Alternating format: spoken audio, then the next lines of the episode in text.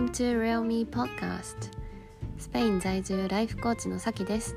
自分らしく一歩踏み出したい女性へ。このポッドキャストでは元会社員で仕事に情熱を持てなかった私が海外移住を経験し自分らしく自由に生きれるようになった経緯や私の生き方マインドをありのままに配信しています。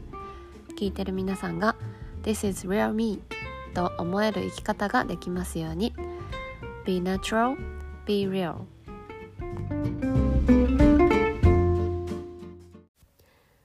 はい皆さんこんにちはさきです。今日もリアルミーポッドキャスト聞きに来てくださってありがとうございます。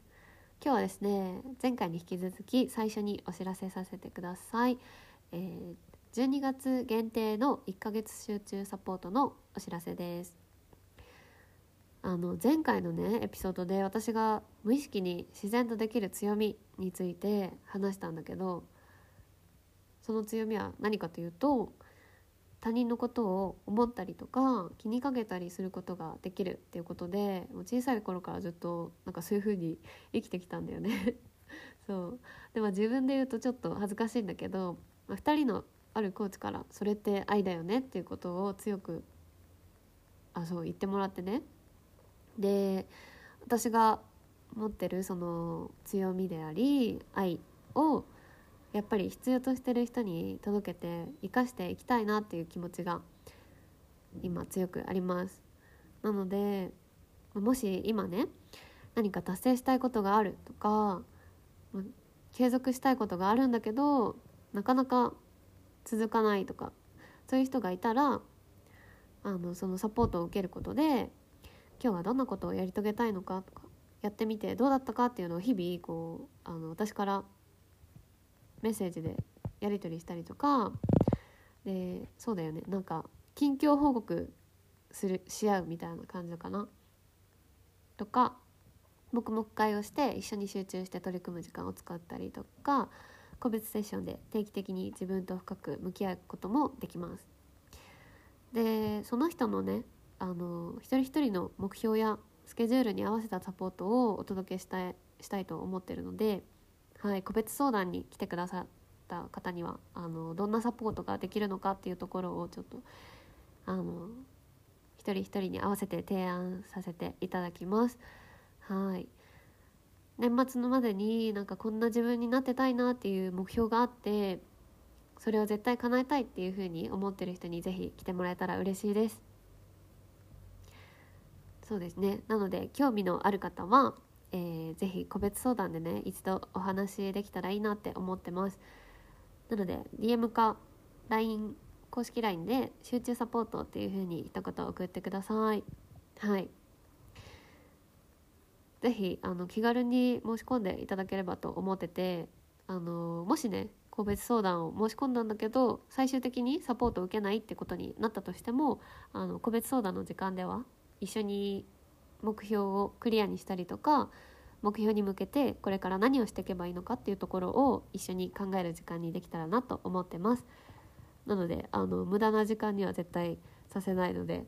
あのご安心ください。はい。で今回はあの本当に集中してねその一人一人と向き合いたいなって思ってるので3名様のみ受け付けています。なのでお早めのお問い合わせをおすすめしています私もねあの年末こんな状態でいたいなっていう目標があってそこに向かってやれることを全力でやっていきたいと思ってるので是非ねあの一緒に刺激し合いながら理想を叶えていけたら嬉しいなっていうふうに思っています。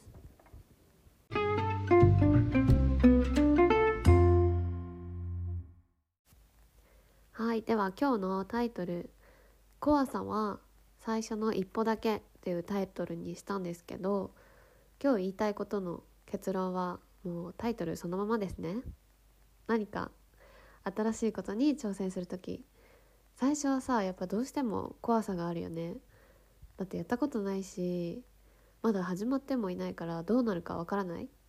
だからこそ怖いっていう気持ちが出てくると思うんですよ。ね。私は結構まあ今までね小さいことも大きいことも含めていろんな挑戦をしてきたんですけど 怖いとか、まあ、不安に思うことはやっぱり毎回あってでも結論ね毎回どうにかなったとか何回もやってるうちに慣れてどうってことなくなったっていう風にチャレンジし続けた先には過去の自分がもうちっぽけに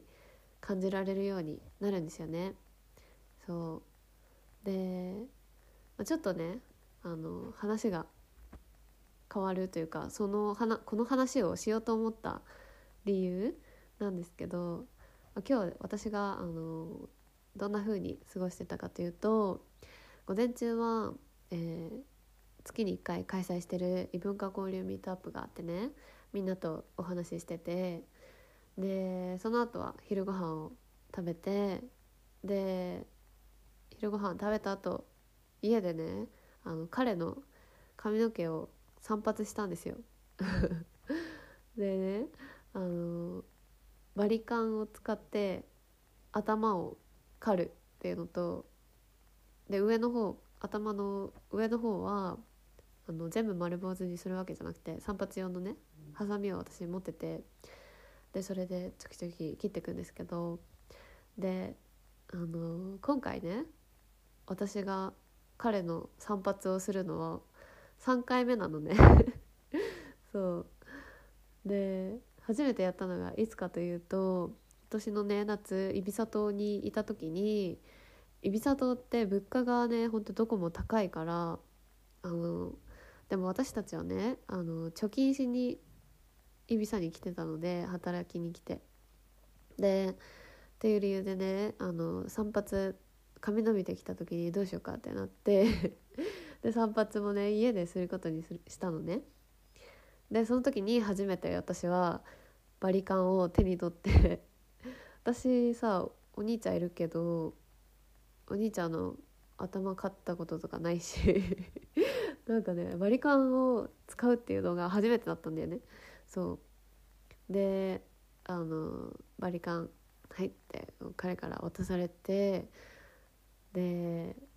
彼のあの散髪するって言ったはいいけどでも最初はやっぱり なんか大丈夫かなみたいな。頭傷つけちゃわないかなとかなんか変な風に反り跡残しちゃったらどうしようみたいな風に思ってて 結構ビビってたんですよ。バリカン使うことに対して。そう。なんだけどまあやるしかないと思ってウィーンってね頭を反っていったのよ。そう。でそしたら、まあ、結構まあ時間をかけてやったんだけど意外と最終的にねいい感じに仕上がったんだよね。そう。で私たちはねあのイビサ島の中でも中心地から離れた場所で暮らしててで本当にちっちゃい場所ちっちゃい町っていうかビーチとホテルとあのちょっとだけバルとレストランがあるぐらいのめっちゃちっちゃい町に住んでたんですけどあとは山に囲まれてるみたいな感じで。そう。でね周りのあのホテルで一緒に働いてた男の同僚はねわざわざイビサ島のあの中心街まで行って髪のめたら切ってもらってもらいに行ってたんだけどでもね私たちはこうやって家で散髪してであのいい感じに仕上がったから家でもいい感じいけるじゃんと思って。そう。でねあの指里いる間多分ね2回あの散髪したんだよね。彼の散髪。そう。で、まあ、ちなみにね私も自分の髪の毛自分で切ってるんだけどそれは結構前からスペインに来てからもうずっと切っててなんかもうめっちゃ慣れてる。うんだいぶ慣れた。そう。で今回ねあのイビサ島から帰ってきた後も私があの彼のね散髪することになって今日もウィーンってね彼の 頭を飼ってたんだけどもうなんか3回目になったらあの全然バリカン使うのも余裕っていうかもうねあのはいバリカン貸してみたいな感じで慣れてる自分がいたことに気づいたんだよね。で初めての時はめっちゃビビってたのにあの今日はね怖さは全然感じなかったんだよね。そう。でねあのこの怖いのは最初の一歩だけっていうのって本当にどんなことでも言えるなっていうのを思ってて例えばさまたちょっと髪の毛の話になるんだけどあのロングヘアからショートヘアにバッサリ行く時結構怖くない？なんかドキドキワクワクもするかもしれないんだけどさどんな自分になるんだろうとか似合わなかったらどうしようっていう怖さもあると思うんだよね。みんなはロングからショートにバッサリ行ったことあるかな。私はねずっとあの学生時代マジで大学までずっとロングヘアでいたんだよね。そう。確か中学の時一回ショートにしたかな。そう。でもなんかそれ以降ずっとロングでいてで社会人になって超久しぶりにねショートヘアにした時があってでさショートヘアなんかずっとしてみたいなとかしたらどうなるんだろうなとか思ってたんだけど勇気が出なくてさ。で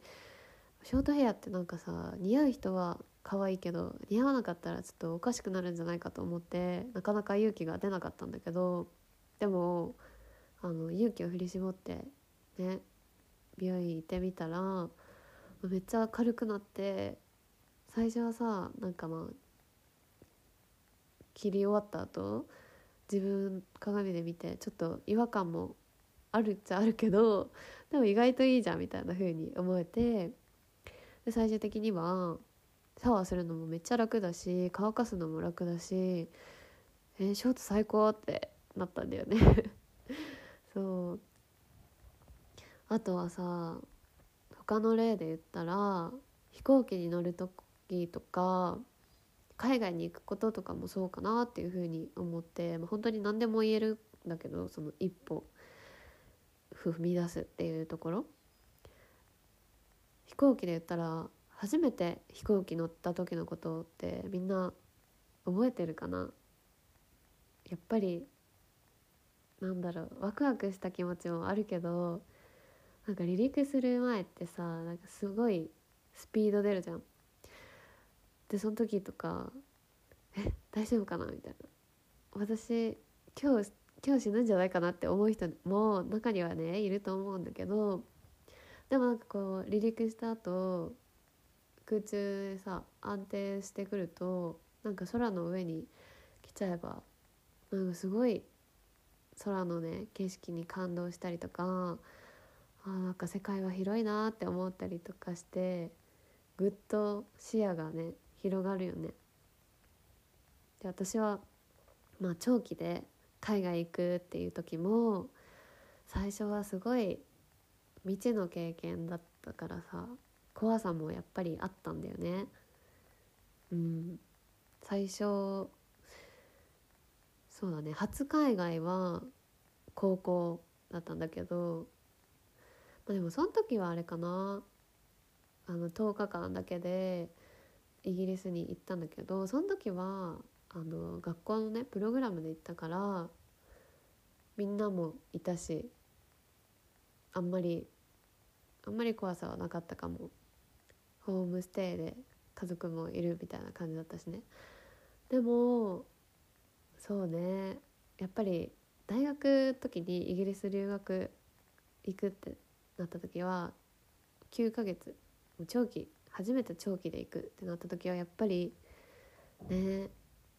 初めて実家をそんなに離れるってなった時は、ま、うん不安が結構出てきたかな。そうでもね今の私はというと今ねスペインに来てもうもう4年半経つんだけどその間さ毎年、まあ、日本に帰ったり帰ってまたスペインに戻ってきてっていうことをしてて軽くなんだろうな二拠二拠点生活みたいな感じになってるんだけどさあの飛行機乗る時なんかここ最近すごいねあの飛行機乗るっていうのは一応非日常の体験ではあるんだけどその乗ることに対する感動が結構薄れてるなっていう風に感じててなんか空港でさ飛行機飛ぶの待つ時とかさなんだろうドキドキするじゃん。あと何分で搭乗ゲートが開くとか飛行機なんか入れるとかさなんかドキドキしたりああもうこれから行くんだみたいな感じにさ思う思ってたんだけど前は。なんか今はね感動がマジで薄れてあ早く早くなんか飛行機乗れないかなみたいな。うん。なんかこの待つ時間がね長く感じるんだよね。早くしてくんないかなみたいな感じになって。そう。もちろん家族と離れる寂しさとかはあるんだけどね。で何が言いたい言いたいかというとあのそうやって考えるとなんかその最初の一歩の感情、まあ、不安とかも含めて含めたそのトライするっていうこと初めてトライすることっていうその感情ってさその時しか味わえないんだよね。なんかそう思ったら今不安に思ったりしているこの瞬間がもしかしたらさなんか愛おしくも感じるかもしれないなと思ってねこうやってこう長い目で見たり視点を変えて視野を広げるとその一歩がさもっと軽くなるなっていうのをすごい感じたんだよね。そう。うんうん。でね今日伝えたいのは3つあって。1つ目。1つ目がね何かに挑戦する時に怖い怖いのって最初の一歩だけだよっていうことね。これは最初にも言ったんだけど。で2つ目。2つ目は一人で悩んであの怖くてさいつまでもチャレンジできないっていうぐらいならその道のプロに頼る方がよっぽどいいなっていうのも私は感じてます。例えば旅とか留学だったら旅だったら旅行会社に頼れるし一人でさ全部やるよりも旅行会社に頼ることができるし留学だったら留学エージェントに頼ることができたりとかね。なんか全部一人でやろうと思ってでもあれってどうなるんだろうこれってどうなるんだろうとかこれでいいのかなあれでいいのかなって思ってなんか自分なんてできるのかなとか思っていつまでたってもうんうずうず行動ができないのならね誰かに頼る方がさその一歩すぐ踏み出せるなって私は思います。っていうのとそう。それか、まあ、もしくは3番目3つ目。やっぱりどうなるか分かんないし怖いけどでも挑戦する時50%とか60%ぐらいの出来栄えでもまあいっかっていう風に割り切ってやってみるっていうこと。これも最初の一歩踏み出す時は意外と大事なのかなっていう風に思います。つまりはなんとかなる精神ってやつ。なんとかなるかって思えるかどうか。これねなんか完璧主義の人はなんとかなる精神になりづらいかもしれないんだけどでもねこのなんとかなるっしょっていう風に思えていると心理学的にもそれが幸せにつながるらしいんですよねそうだから、まあ、やってみてさうまくいかなかったとしてもうまくいかなかったらうまくいかなかったでさこのやり方よりもあもっとこうすればよかったかみたいな風に思えたり次は次はじゃあこうしようっていう風に次につながる学びになるんだよね。そうだから失敗したらどうしようってことを最初から考えすぎずに6割ぐらいうまくいけばいいかなぐらいにね思ってトライすることがポイントだよね。そう結構そのどうしようってなってる時って視野がやっぱりさ狭まってる状態だからそういう時こそもっとね視野を広げていろんな視点でこういう考え方もあるよねって自分に言い聞かせたりとか周りにも相談したり意見聞いたりしてみるのがなかなかこう踏み出せない自分を打破するのに一つできることかなって思います。うん、もっと頭をねフレキシブルにしてね最初さ失敗したとしてもまあそれって別に人生の終わりじゃないし今果たして自分はできるんだろうかっていうふうに思ってる時ってその踏み出す一歩がなんかすごい大きい一歩に見えるかもしれないけどさ実際長い人生で見たらその一歩って、まあ、小さな一歩かもしれない、うん、でもその一歩を踏み出すからこそその先もねもっとできることが増えるしでその先慣れた時にはそんなのもうなんかどうってことないっていう風に思える時がね絶対来るからさ。ね。最初はね怖いけどでも怖いのは最初だけだから。本当に完璧を求めずに踏み出してその先の成長につなげてこうっていうのを伝えたいです。